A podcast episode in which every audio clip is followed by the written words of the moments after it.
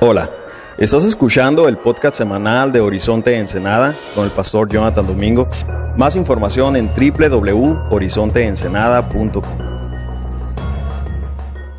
Ahora sí, si pueden abrir conmigo, por favor, sus Biblias. Estamos en Hechos capítulo 6. Hechos 6.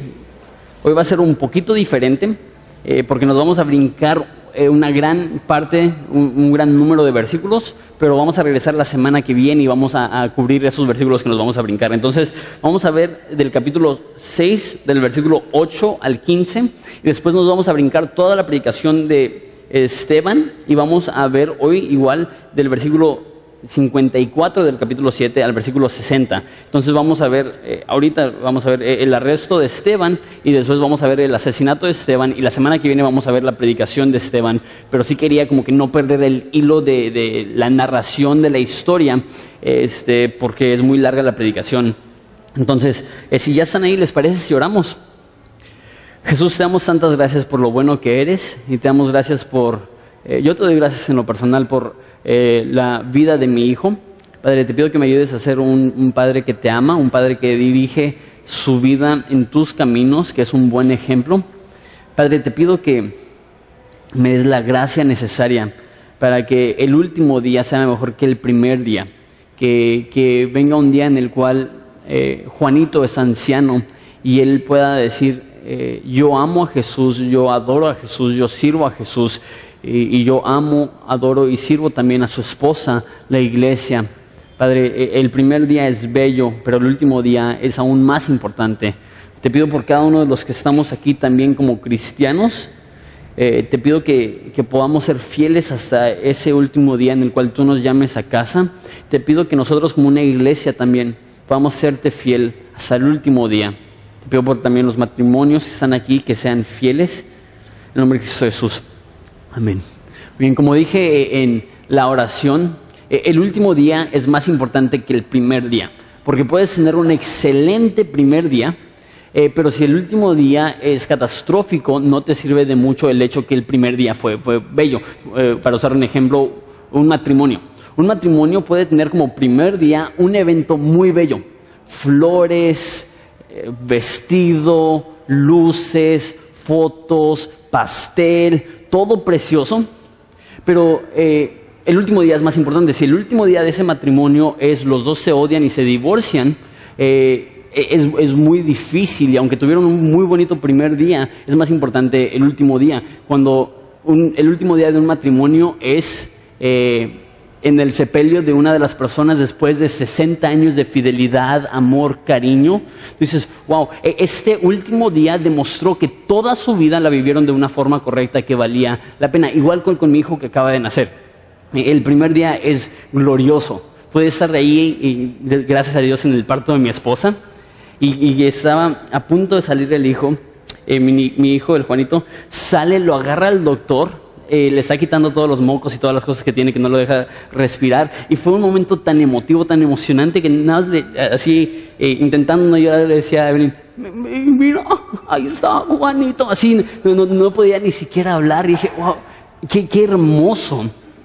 Pero, ¿qué si su último día es debajo de un puente drogándose? Eh, eso haría que, que ese primer día no, no, es que sea menos especial, pero si, si ven lo que, a lo que me refiero, que el último día es más importante, imagínate que su último día sea en 80 años con una Biblia bajo su brazo, diciendo yo amo a Jesús y yo he vivido mi vida en fidelidad a Jesús. Eso es lo que queremos. Y hoy vamos a ver el último día de una de las personas eh, que yo más admiro en la Biblia, porque ese era un joven que murió eh, de una forma trágica este, y él fue fiel a Jesús, él fue el primer mártir eh, que tenemos en el Nuevo Testamento. Y es importante recordar lo que vimos la semana pasada, que había un conflicto eh, con unas viudas que, sentían que estaban siendo desatendidas y pusieron a siete jóvenes que fueran eh, diáconos, que sirvieran a estas ancianas y entre ellas, entre ellos más bien estaba Esteban. Y Esteban fue un hombre que sirvió a Dios, vamos a ver su historia pero que, que, por predicar el Evangelio lo asesinaron. Y obviamente es fácil cuando pasamos por momentos difíciles hacer la pregunta, ¿por qué? ¿Verdad? Eh, y, más cuando es algo así de trágico. Eh, ¿Por qué yo? ¿Por qué de esta forma?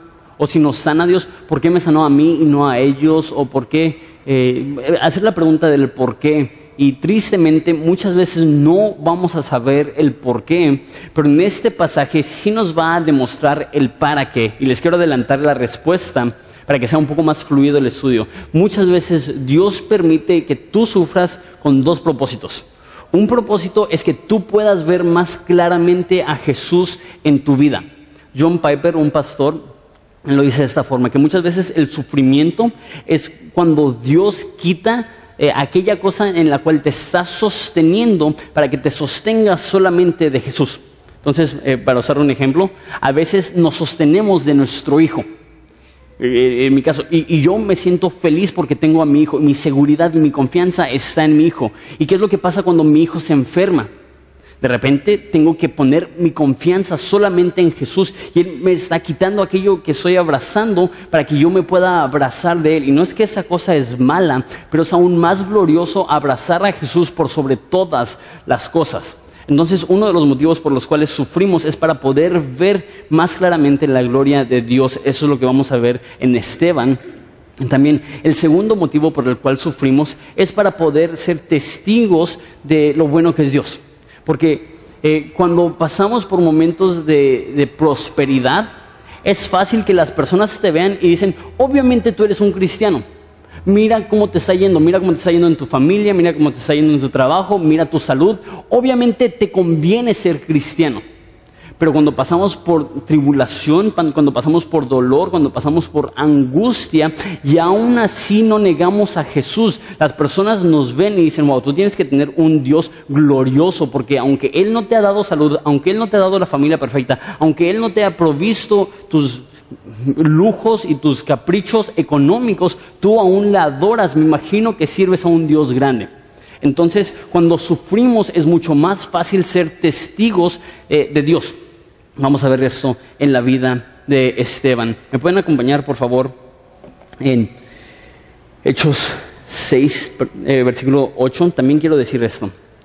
Eh, para hacer un ejemplo, de nada te sirve empezar bien si terminas eh, de una forma débil. Y, eso lo digo porque es muy fácil llegar al cristianismo. Y sé que hay muchos de ustedes que son nuevos cristianos que tienen mucha emoción, que tienen mucha pasión, pero por su emoción y su pasión, y esas cosas son buenas, se les olvida invertir en las cosas esenciales. Yo tengo mucha pasión, pero leo la Biblia, ah, no mucho. Yo tengo mucha pasión, pero te estás discipulando, ah, no, a, mí nada más me encanta Jesús y no necesito esas cosas. Somos yo y Jesús, no necesito la iglesia, somos yo y Jesús. Y lo que pasa es que, que no te preparas para, para la carrera que es la vida. Y es como una vez que me pasó a mí, ya les he compartido esta historia, eh, en el corre niño corre. ¿Se han escuchado de eso? No sé si todavía lo hacen. ¿Todavía lo hacen en Ensenada? ¿El corre niño corre? Ok, hace cuenta, yo tenía unos ocho años. Este, y es una carrera, ya ni me acuerdo, vamos a ir de un kilómetro. Y habían probablemente unos 200 niños. Y yo en ese entonces estaba bien flaquito, tenía buena condición, jugaba todo el día. Entonces eh, estaba viendo y muchos de los niños tenían, no sé, sobrepeso o no se veían eh, tan, no sé, con una condición física muy, muy buena, muy elevada. Entonces yo dije, me va a ir súper bien. Entonces eh, empieza la carrera y yo corro como Flash Gordon, como si mi vida dependiera de ello. Y le saco una ventaja a casi todos y estoy viendo como que, sí, estoy ganando. Eh, pero solamente pude mantener ese ritmo por como un minuto. De repente se me acabó la gasolina. De repente, ya quiero así, y de repente veo como personas me van pasando, me van pasando, me van pasando, y después el gordito así.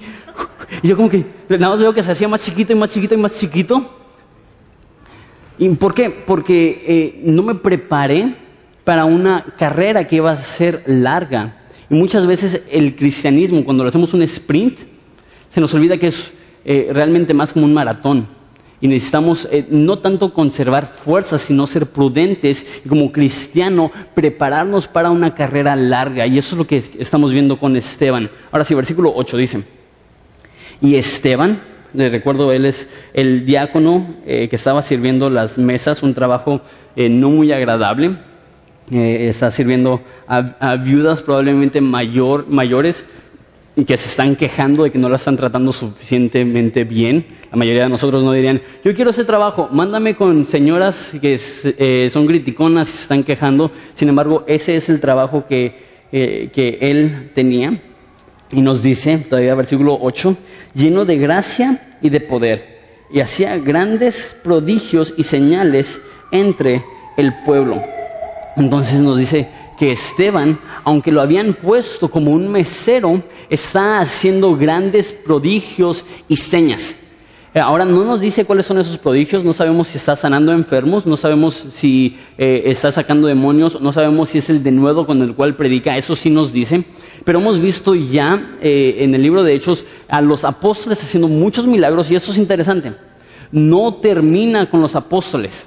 Les recuerdo que, la iglesia empezó solamente con 120 personas y ya es una iglesia de como 20 mil personas, entonces hay como 20 mil nuevos cristianos. Esas no son personas que tienen años y años y años de cristianos, esas son personas que tienen meses de cristianos y que están haciendo, ya están haciendo una obra importante para Dios.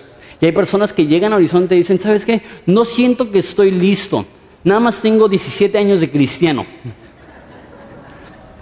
no siento que estoy listo.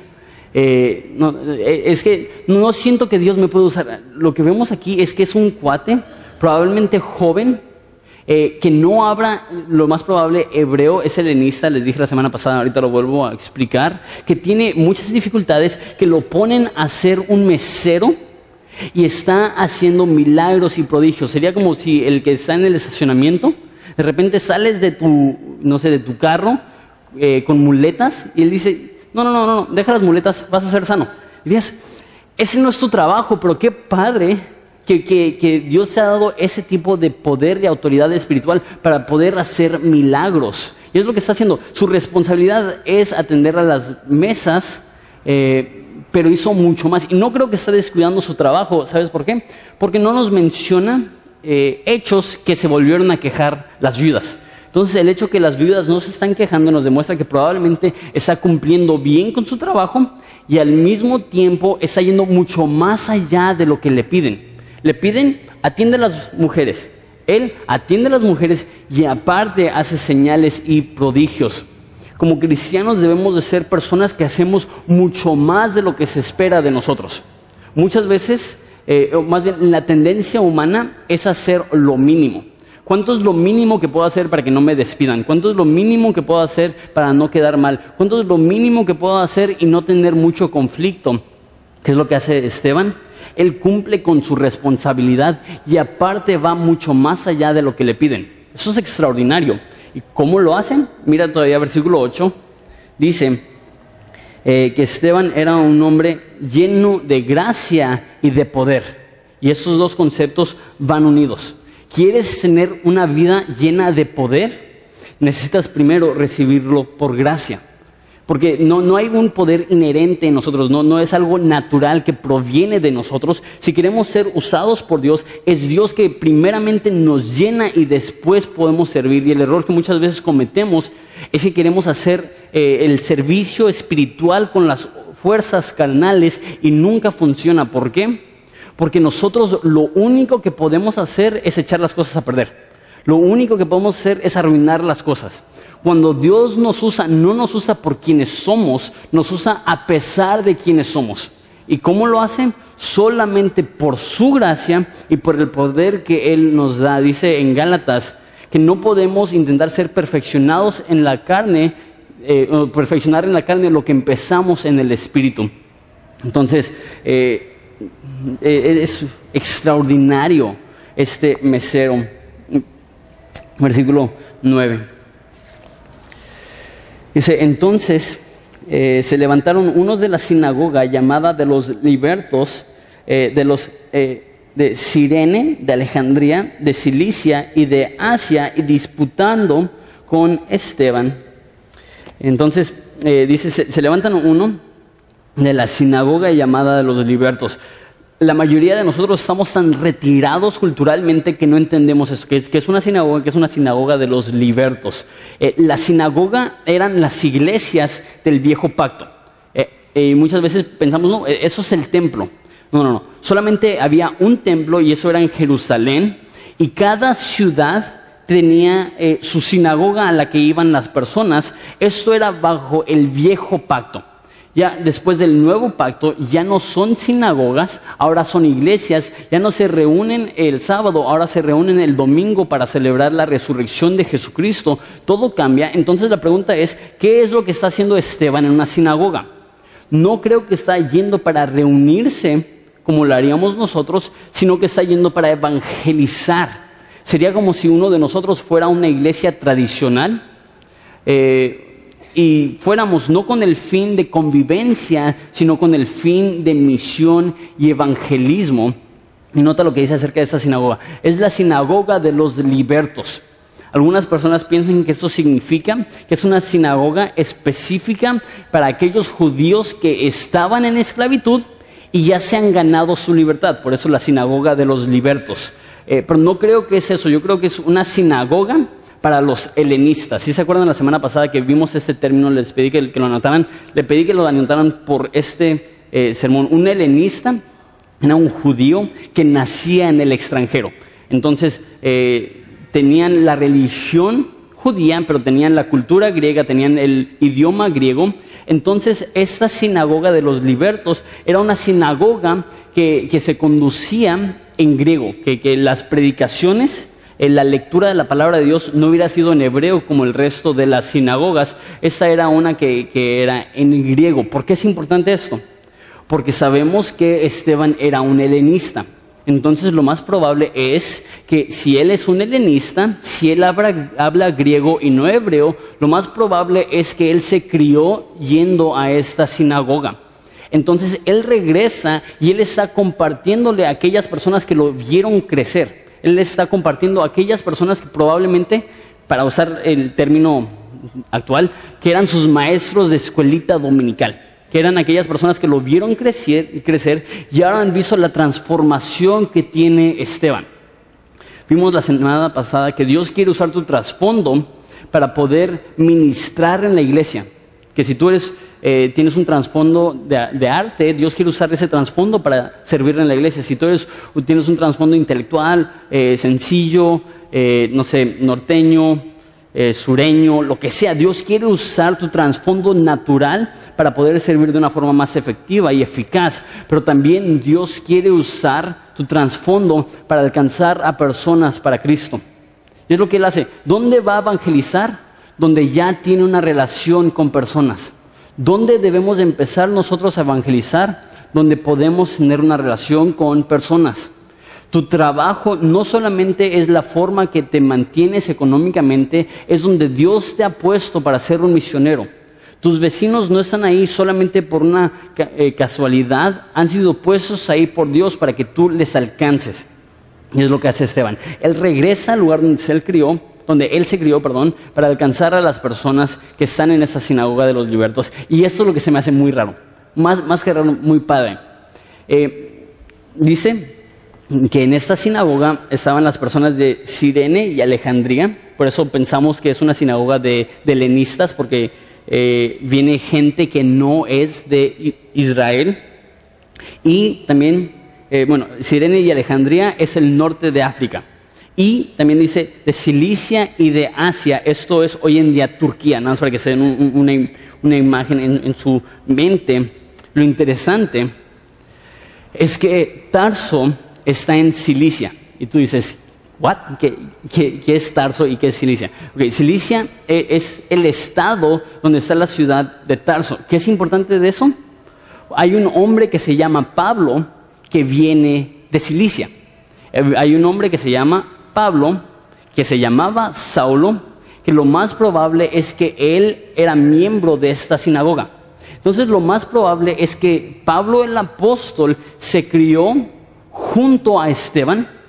Probablemente eran amigos, probablemente, eh, quién sabe, hasta jugaron juntos. Y de repente Esteban conoce a Cristo, es transformado por el Espíritu Santo y empiezan a haber debates. Y les adelanto la historia Saulo va a estar involucrado en la muerte de Esteban, por eso con más razón pensamos que, esto existe, eh, que existe la gran posibilidad de que esa es la sinagoga de, Pablo antes de su conversión. Un eh, comentarista que se llama Lovet dice, la mención de, de Cilicia sugiere que esta pudo haber sido la sinagoga de Pablo antes de su conversión. Pablo vino de Tarso, que era de Cilicia. Entonces, ¿quién sabe? A lo mejor ahí estaba Pablo eh, cuando estaba evangelizando Esteban a las personas de esta sinagoga. Y mira el resultado que tenía. Versículo 10. Pero no podían resistir a la sabiduría y al espíritu con el cual hablaban. Entonces, ¿qué es lo que está haciendo? Está evangelizando, está alcanzando, está ministrando de tal forma que no pueden resistir su sabiduría. Entonces, eh, aquí tienes cuates súper preparados. Aquí tienes personas que conocen la ley. En ese entonces la mayoría de los fariseos se habían memorizado los primeros cinco libros de la Biblia. Génesis, Éxodo, Levítico, Número y Deuteronomio. Son más de 80 mil palabras. Y, nosotros estamos batallando para memorizarnos, no sé, 10, 16. Imagínate 80 mil palabras. Hombres increíblemente inteligentes. ¿Qué es lo que no podían hacer? No podían debatir con Esteban. ¿Quién es Esteban? Un mesero ¿Cuánto tiempo tiene de cristiano? Probablemente menos de un año. Entonces Dios le dio mucha sabiduría a Esteban para poder hablar con aquellas personas que querían debatir con él. Y deja digo esto, como un cristiano no tienes que tenerle miedo a contestar las preguntas de los escépticos. Y muchas veces personas vienen y nos hacen preguntas y ¿qué es lo que hacemos? Nos da miedo. ¿Y qué si contesto mal? ¿Y qué si no es así? Te digo esto, como un cristiano debes de hacer la lucha para poder este, responder las preguntas que personas te hacen. Y de hecho hay un versículo que es de mucha ayuda en Santiago, que dice que si a alguno le falta sabiduría, ¿qué es lo que debe hacer? Pida sabiduría y se le será dado sin reproche. Entonces, si tú eh, estás hablando con alguien que no es cristiano y te hace una pregunta difícil, lo peor que puedes hacer es, no, eso no importa. Te estás yendo por la tangente. No, esas personas tienen dudas. ¿Qué debemos de hacer? Uno, pedirle a Dios, Dios, dame sabiduría intentar contestarla. Y si de plano no puedes contestarla, decir, ¿sabes qué? Muy buena pregunta, no lo había considerado, deja estudio, deja consigo una respuesta y déjate doy una respuesta eh, que te pueda ayudar. Entonces, eso es lo que está haciendo Esteban. Esteban está predicando, alcanzando, amando, contestando preguntas, ganando debates. Y eso enfurece a estas personas. Mira lo que pasa en versículo 11. Dice, entonces sobornaron a unos para que dijesen que le habían oído hablar palabras blasfemas contra Moisés y contra Dios. Eso no es cierto. Lo único que hubiera dicho Esteban es, Jesús es más importante que Moisés. Jesús es Dios. Y para ellos eso hubiera sido blasfemia, pero aquí eh, dice que tuvieron que sobornar para que personas dijeran eso, dando a entender que era una persona con una buena reputación, aún entre sus enemigos que aún sus enemigos no tenían nada malo que decir de él, entonces sobornaron para que personas dijeran cosas malas. Y dice, y soliviantaron al pueblo y a los ancianos y a los escribas, y arremetiendo le arrebataron y le trajeron al concilio. El concilio aquí probablemente es el Sanedrín, son 70 líderes religiosos, que es el mismo lugar donde Jesús fue este, juzgado y fue el mismo lugar donde los apóstoles hasta ahorita han sido juzgados y lo llevan ahí a ese lugar. Versículo 13. Y pusieron testigos falsos que decían, eh, este hombre no cesa de hablar palabras blasfemas contra este lugar, es hablando del el templo, y contra la ley, es hablando de los primeros cinco libros de la Biblia. Y una vez más, eso no es cierto, eso son mentiras. Pues le hemos oído decir que Jesús de Nazaret destruirá este lugar y cambiará las costumbres que nos dio Moisés. Eh, entonces, eh, uno vemos la hipocresía de los religiosos, ¿no? Ellos dicen, nosotros somos buenos, nosotros somos espirituales, nosotros sabemos cuál es la religión correcta y tú estás haciendo cosas malas, entonces voy a sobornar a alguien para que diga mentiras de ti, para probar qué tan buenos somos nosotros. Si, ven la hipocresía que hay ahí, y eso es exactamente lo mismo que pasó con Jesús. A Jesús tampoco le podían encontrar ningún delito, ninguna falla. Entonces, ¿qué es lo que tuvieron que hacer? Sobornar a personas para que dijeran mentiras de él. Déjate lo leo, está en Mateo 26, 59. No tienen que ir allá. Dice, y los principales sacerdotes y los ancianos y todo el concilio buscaban falso testimonio contra Jesús para entregarle a la muerte y no lo hallaron. No hallaron eh, ningún falso testimonio, aunque muchos testigos falsos se, se presentaban, pero al fin vinieron dos testigos falsos y dijeron, eh, este dijo, puedo derribar el templo de Dios y en tres días reedificarlo. Entonces, así como con Jesús presentaron falsos testimonios y tuvieron mentiras y tuvieron que sobornar y tuvieron que hacer trampa, así también con Esteban. Ahora, a lo mejor te dices, Jonathan, está muy fuerte ese texto, estás diciendo que van a hacer lo mismo contra nosotros.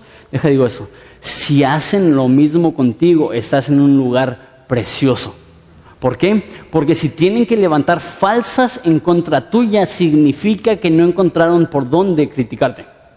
Si tuvieron que levantar falsas es porque has sido un hombre o una mujer de Porque créeme, no es difícil hallarle faltas a un ser humano. No es difícil hallar por dónde acusar a un ser humano. ¿Y qué es lo que no pudieron hacer con Esteban? No pudieron. ¿Qué tuvieron que hacer? Levantar falsos, hacer mentiras, tener falsos testimonios.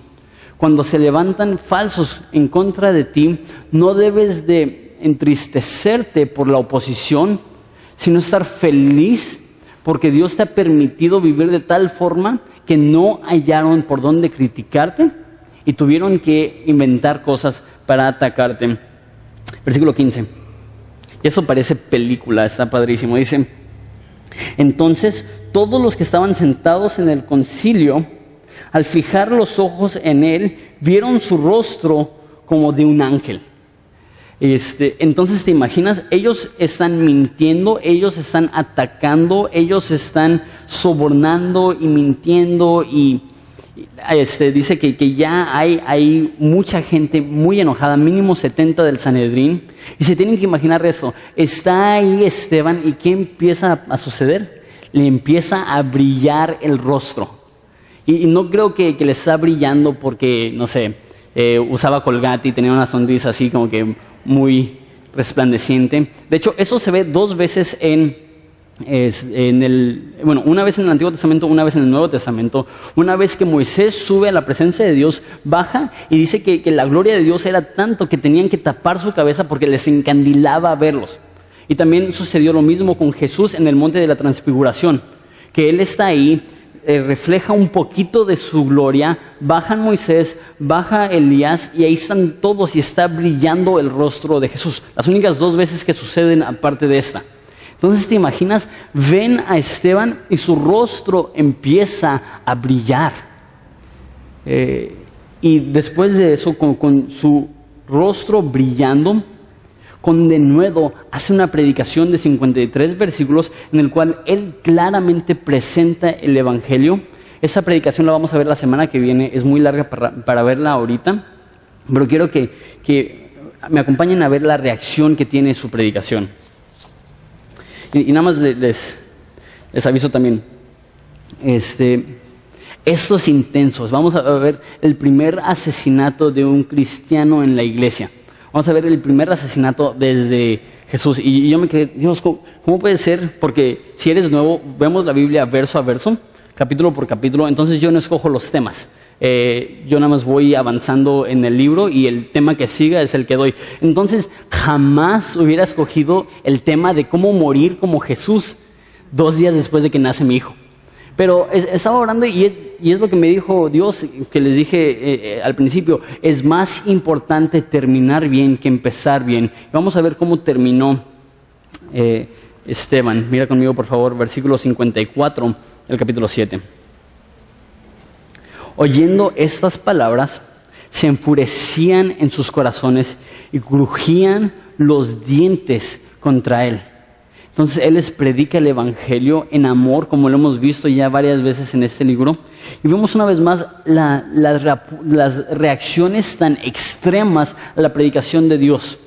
Sé que hay personas aquí que, que, aspiran a enseñar la palabra de Dios, a predicar la palabra de Dios. ¿Cómo sabes que estás predicando la palabra de Dios de una forma fiel? Las reacciones son extremas. Es un parteaguas. No tienes personas que dicen, ay, qué bonita predicación y que salgan iguales. Es o personas te odian por decirles la verdad, o personas reconocen que estás diciendo la verdad y hay un cambio extremo en su vida. Él predica el Evangelio y dice que se enfurecieron en sus corazones a tal grado que crujían sus dientes. ¿Alguna vez has estado tan enojado, tan furioso, que literalmente estás crujiendo tus dientes? Versículo 55 dice, pero Esteban, lleno del Espíritu Santo, puestos los ojos en el cielo, vio la gloria de Dios y a Jesús que estaba a la diestra de Dios. Y dijo, he aquí, veo los cielos abiertos y al Hijo del Hombre que está a la diestra de Dios. Entonces está en ese concilio, tiene 70 personas que lo están viendo con furia, con rabia, lo quieren matar. ¿Y qué es lo que él hace? Yo hubiera corrido. Yo hubiera dicho, son 70, yo soy uno, lo bueno es que todos son ancianos, yo soy joven, voy a correr más rápido que ellos. E, e, eso hubiera sido mi plan. ¿Qué es lo que hace? Se pone a decirles, ustedes están mal. No, quita la mirada de sus adversarios y ¿dónde la pone? La pone en el cielo. Cuando pasas por tribulación, lo peor que puedes hacer es poner tus ojos en tus circunstancias. Lo mejor que puedes hacer es levantar la mirada y ver al cielo. David dice, ¿de dónde viene mi socorro? Viene de lo alto. ¿Y qué es lo que hace él cuando están a punto de asesinarlo? Ve al cielo y dice, veo a Dios, veo a Jesús en su gloria. Me pregunto si eso es el motivo por el cual está brillando su rostro. Que él tiene una confianza tan plena en Jesucristo. Dice, que me maten. Ya sé a dónde voy. Si allá es donde voy, mátenme. Me voy feliz. Es una convicción tan profunda que tiene Esteban que lo que está haciendo es correcto. Cuando tu convicción es profunda, el sufrimiento va a ser más tolerable, porque sabes cuál es el fin y a lo mejor no sabes cuál es el motivo por tu sufrimiento, pero sí sabes cuál es el resultado de tu sufrimiento. Esteban sabía que el resultado de su sufrimiento iba a ser uno, el ver la gloria de Dios me fascina cómo lo dice. Dice, he aquí, veo los cielos abiertos y el Hijo del Hombre que está a la diestra del Padre. La palabra ahí, puestos los ojos, eh, es la palabra en el griego atenizo, que es de donde proviene la palabra en el español atento, eh, que literalmente significa fijar la mirada este, o fijar los ojos. Entonces, él no solamente está echando un vistazo, él está con los ojos fijos atento al cielo, él ve una visión de Jesucristo y mira la reacción de estas personas. Dice, entonces ellos, dando voces, taparon, se taparon los oídos y arremetieron a una contra él. Y echándole fuera de la ciudad, entonces lo están jaloneando, probablemente golpeando, le apedrearon y los testigos pusieron sus ropas a los pies de un joven que se llamaba Saulo. Y apedreaban a Esteban mientras él, eh, mientras él invocaba y decía, Señor Jesús, recibe mi espíritu. Entonces, una vez más, probablemente es el Sanedrín, probablemente son 70 personas, lo llevan, lo sacan de la ciudad muy parecido a Jesús, que también lo sacaron de la ciudad para ser crucificado. Dice que lo apedrearon. Okay. Muchas veces tenemos un concepto muy equivocado de apedrear porque una vez más, eh, jamás eh, que yo sepa eh, se ha practicado esto como un método de ejecución en el gobierno mexicano. entonces no, no, no entendemos qué es apedrear. Y mínimo la imagen que yo tenía antes de estudiarlo era que cada quien agarraba una pelota, una pelota, una piedra que parecía pelota de béisbol, así que la pudieras agarrar bien y la aventabas con todas tus fuerzas contra ese individuo y que el individuo estaba como, como un juego maligno de pared chillona, como que, uy, uy, sí, como que, no, no me vayan a dar. Pero no era así, de hecho lo que hacían es que los llevaban a un barranco y agarraban la piedra más grande que podían agarrar y la dejaban caer sobre su cabeza. Entonces lo que esto hacía, normalmente los dejaba inconscientes o los paralizaba, entonces ya tenían un blanco fijo para que ahí sí todos agarraran, piedras del tamaño que podían aventar y desatar ahora sí su furia contra un blanco fijo. Era tanto, tanta la desgracia y la deshonra de morir apedreado que para muchas de esas personas las piedras con las cuales lo apedreaban resultaban ser su tumba. Por eso lo sacaban de la ciudad para dejar que ahí se pudra su cuerpo. Era un método de ejecución sin nada de gloria, sin nada de honra, sin nada de respeto.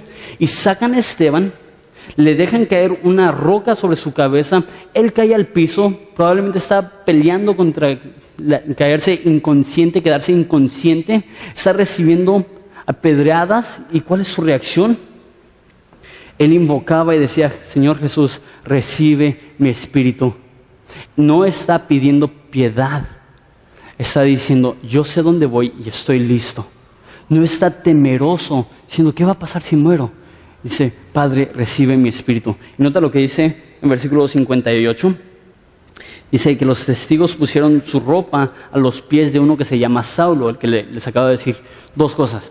Eso significa que a Esteban probablemente lo apedrearon o desnudo o casi desnudo. Una vez más demostrando la deshonra, la burla que era apedrearlo y el hecho que trajeron la ropa entre los pies de, Saulo significa que Saulo era el encargado de ejecutar a Esteban. Y le, le traían la ropa como diciendo, ya hemos terminado la obra, ya hemos asesinado al delincuente.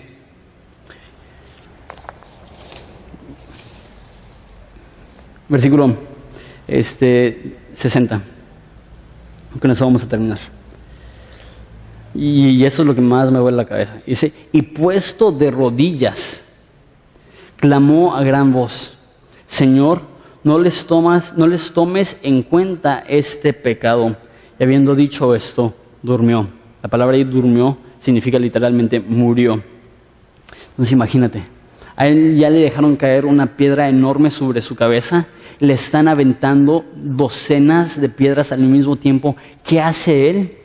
Él halla las fuerzas para levantarse y ponerse de rodillas. ¿Para qué? Para orar por las personas que lo están asesinando. Que, que él, cuando está al borde de morir, sus últimas palabras, ¿cuáles son? Padre, no les tomes en cuenta este pecado. ¿Te imaginas el impacto que tendría eso? Que esas personas que tuvieron que sobornar y ahora están asesinando, y, entiendan esto, era ilegal asesinar a alguien, no se había practicado eh, que los judíos asesinaran a alguien por cientos de años porque el imperio romano no permitía eh, asesinar a personas. Ese es el motivo que los judíos no mataron a Jesús y lo dieron a los romanos, porque solamente los romanos podían ejecutar a alguien, les valió. Ellos mintieron, ellos sobornaron, ellos asesinaron, ellos rompieron la ley. Y cuando están haciendo esto, me imagino a Esteban, que baja la mirada un segundo, los ve a los ojos y dice, Padre, no les tomes en cuenta esta maldad. ¡Qué compasión! Eso es lo que significa cuando la Biblia dice que debemos de amar a nuestros enemigos y debemos de orar por aquellos hablan mal de nosotros. Eso es mucho más de hablar mal de Esteban. Eso lo están asesinando. Esto me recuerda que, una vez más, eso es lo mismo que hizo Jesús. Es tan interesante ver eh, qué tan parecida es la muerte de Jesús y la muerte de Esteban. ¿Qué es lo que Cristo gritó en la cruz a gran voz? Padre, perdónalos, no saben lo que hacen. Un cristiano verdadero ve a los perdidos, a los no cristianos, con, compasión, no con rabia. No, hay esos tarados que no saben, no dicen, eh, están ciegos, no saben lo que hacen. ¿Y cuántas veces nosotros como cristianos, ante la más mínima oposición, reaccionamos con furia, reaccionamos como un gato mojado y, nos enojamos, explotamos? ¿Por qué? Porque a mí, a mí me ofendieron. A mí me trataron mal. Yo soy un hijo del rey. Yo soy heredero del reino. ¿Cómo puede ser que a mí me traten mal? ¿Saben qué es lo que significa Esteban? Esteban significa corona o reino. ¿Han, escuchado esto, no? Tú eres un hijo del rey. Tú no debes pasar por necesidad económica. Tu papá es el dueño de todo el dinero del mundo. Personas que dicen eso no han leído ni una página del Nuevo Testamento. Porque si eso fuera cierto, Jesús no era hijo de Dios, porque él vivió en pobreza extrema. Si eso es cierto, Esteban era maldito por Dios porque Dios no le dio ni prosperidad económica, ni relaciones bonitas, ni salud. ¿Cuál es la realidad? Como cristianos vamos a sufrir. La pregunta no es, ¿vas a sufrir o no vas a sufrir? La pregunta es, cuando sufras, ¿a quién vas a glorificar? ¿A ti mismo o a Dios? Cuando sufras vas a decir, es que yo no merezco esto, vas a decir, Dios, te veo en tu gloria, entiendo que voy a ir a ti, pero sé que ellos ahorita no, que ellos van rumbo al infierno si no haces algo. Padre, perdónalos, no saben lo que hacen. Y sabes qué, ese es el corazón de Jesús para ti, porque nosotros también somos culpables por la muerte de Jesús. Y así como el Sanedrín fue culpable por la muerte de Esteban, así nosotros también en nuestra inocencia asesinamos a Jesús en nuestro corazón, rechazamos su regalo de la vida eterna y Jesús no nos ve con odio y desprecio. ¿Cómo nos ve? Dice, Padre, perdónalos, no saben lo que hacen. Aunque tú seas la persona más alejada de Dios, aunque tú seas una persona que odias a Dios, Él no te ve a ti con odio ni desprecio, con qué te ve con compasión, diciendo, Padre, perdónalo. Este es el corazón de Dios para ti. a lo mejor tú estás aquí, te han traído en contra de tu voluntad, tú ni siquiera quieres estar en una iglesia, tú a lo mejor detestas el concepto del cristianismo, deja digo esto, Dios no te detesta a ti.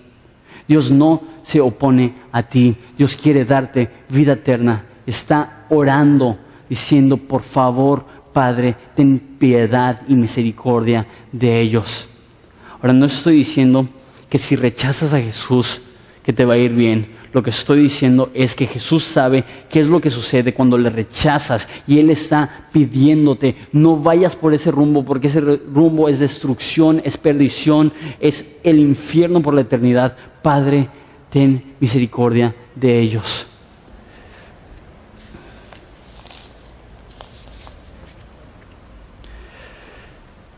Cuando sufres, revelas y demuestras qué es lo que crees.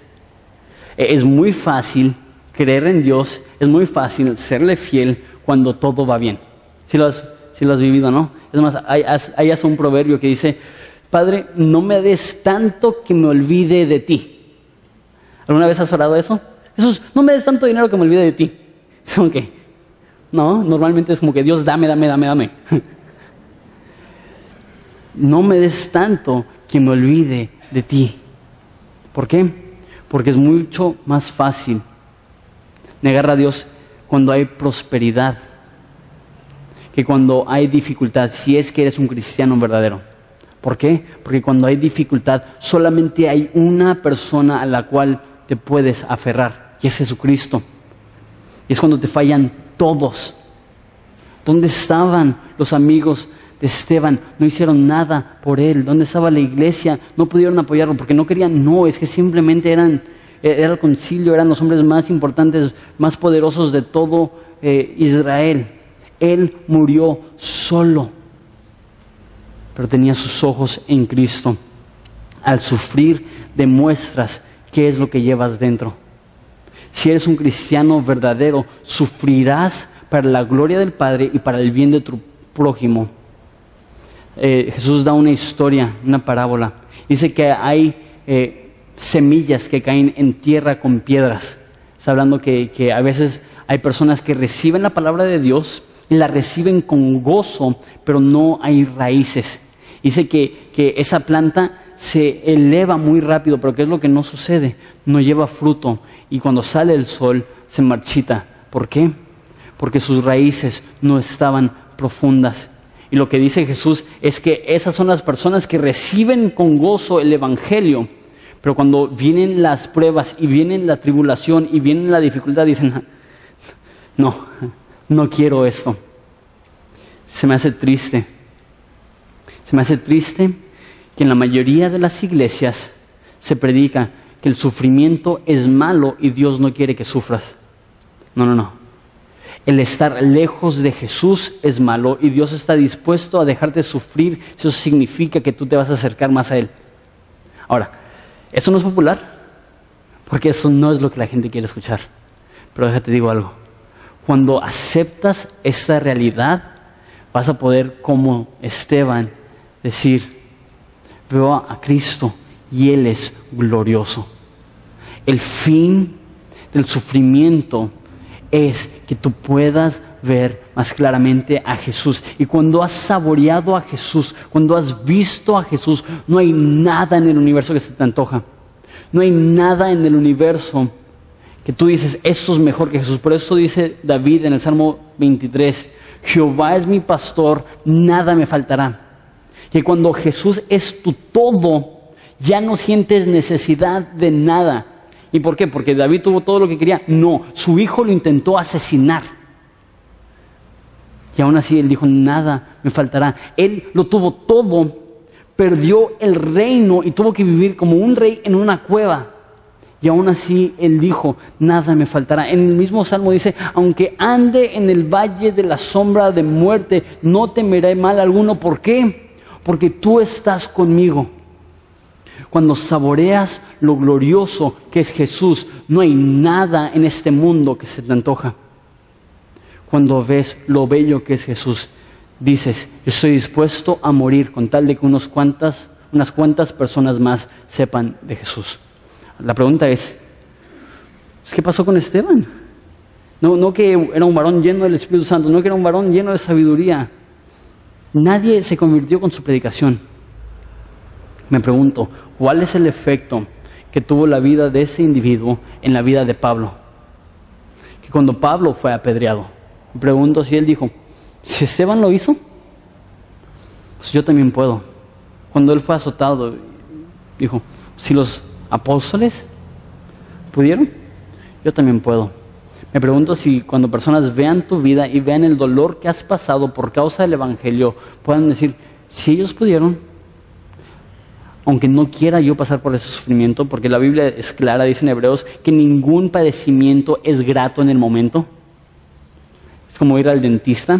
No hay nadie que, yo sepa que dice, a mí me encanta ir al dentista, me encanta cuando tienen ellos.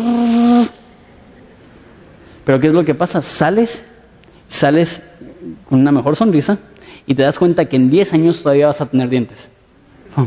¿Por qué? Porque tuviste que padecer un ratito. Es lo mismo que dice la Biblia. Esta vida es como una cita al dentista con el fin de que el resto de la eternidad estemos delante de su presencia y vivamos delante de su gloria. No dejes que las tribulaciones de esta vida quiten tu mirada de Jesucristo, porque el momento que quitas tu mirada de Jesucristo, las tribulaciones van a ser demasiado pesadas para sobrellevarlas. Pero si tienes tu mirada puesta en Cristo, no importa qué no importa qué pases en esta vida, Dios te promete que Él estará contigo. Él dice, no te dejaré, no te desampararé. Dios no te promete una vida libre de sufrimiento, pero sí acompañado en el sufrimiento. Vamos a orar.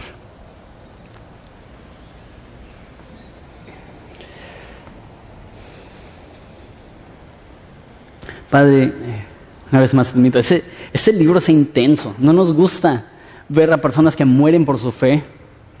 Eh, y, muchas veces nos, gusta verlo y verlo como algo eh, teórico, algo que no va a pasar, algo que, que, pues eso fue hace muchos años y no, no, Padre, tú prometes que si queremos vivir vidas piadosas, vamos a sufrir, vamos a padecer. Y vivimos una era que nos encanta declarar todas las promesas de la Biblia, salvo esa. Ayúdanos a recordar, Padre, que tú eres el nombre que sobre todo nombre, y ante ti un día toda rodilla se doblará de los que están en la tierra, de los que están en el cielo y de los que están bajo de la tierra. Y ese día será el día que nosotros digamos, valió la pena sufrir, porque ahorita estoy postrado ante Dios no como un enemigo, sino como un hijo. Y mi destino eterno no será apartado de Dios en miseria, sino será bajo la ala del Altísimo en gloria, bajo el refugio del Altísimo en gozo eterno.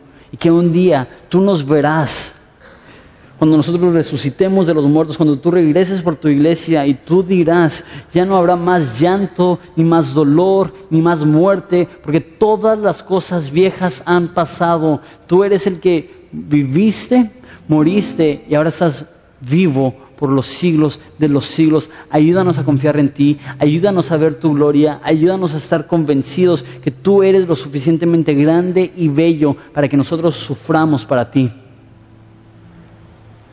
Jesús, te pido por los que vienen aquí y están cansados y cargados.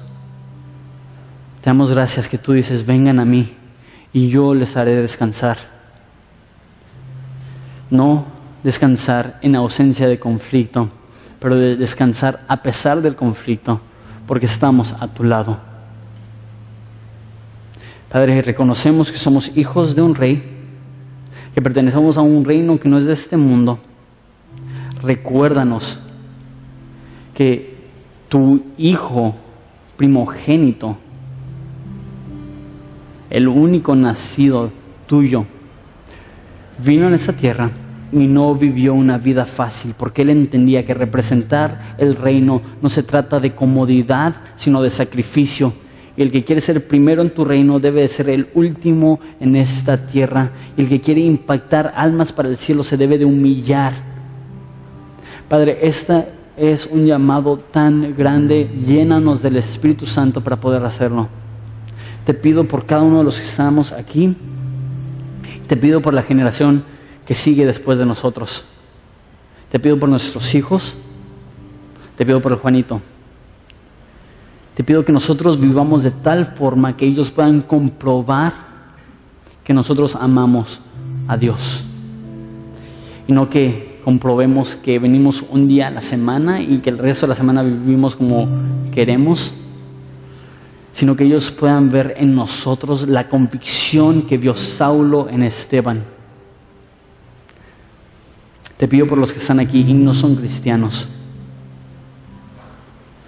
Demuéstrales que tú les amas, demuéstrales que son culpables, demuéstrales que tú los quieres perdonar y quieres limpiarles sus pecados y quieres borrarles sus maldades, quieres rescatarles del infierno y quieres adoptarlos como hijos tuyos. La sabiduría y el entendimiento para poder rendirse ante ti y decir, Jesucristo, te necesito, no puedo sin ti. Cámbiame, renuévame, transfórmame, hazme a la imagen y semejanza de tu Hijo porque queremos conocerte, ser hechos conforme a la imagen de tu Hijo, queremos ser partícipes de tu resurrección, queremos ser partícipes de tu sufrimiento. Padre, te doy gracias por esta congregación. Nunca había estado tan animado por lo que estás haciendo en esta ciudad, en este lugar, en este pueblo. Glorifícate en Horizonte, Padre. Te amamos y es en tu nombre precioso que pedimos esto. Amén. Vamos a ponernos de pie. Vamos a terminar dando nuestras ofrendas y diezmos. Vamos a terminar eh, adorando a Jesús.